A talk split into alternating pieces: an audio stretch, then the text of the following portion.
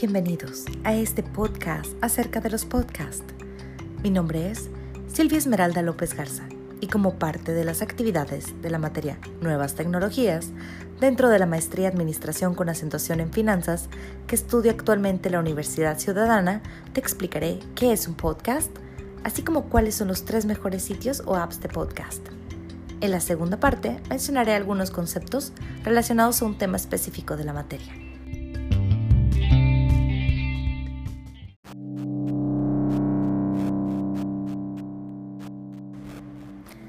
Según Stanley 2006, el podcast, término resultante de la combinación de las palabras iPod y broadcasting, es una grabación en audio, generalmente en formato MP3, de entrevistas, conversaciones, ponencias, monólogos, etc., creada para su distribución en Internet y para ser reproducida en lectores de sonido portátiles y en ordenadores.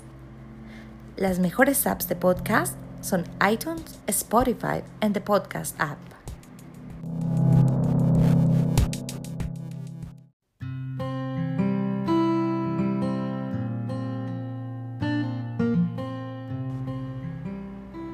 A continuación, mencionaré cinco conceptos o elementos importantes y sus definiciones que correspondan a la unidad número 1, edición avanzada de documentos que se desprende del libro de texto Aplicación de las Tecnologías de la Información de Lizondo y Sarabia 2015. Número 1. Documento es cualquier tipo de material contenido en un archivo electrónico. Número 2.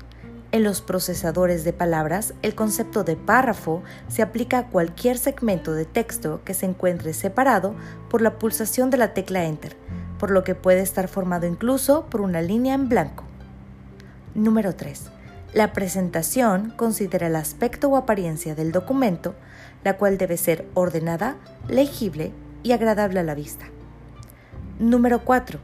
En general, el término estructura significa la disposición de las partes que integran un todo.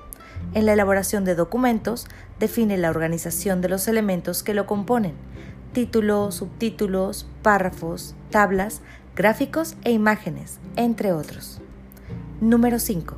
Los procesadores de palabras proporcionan herramientas que pueden ser utilizadas en el momento de pensar lo que se escribe, definiendo la estructura u organización del documento.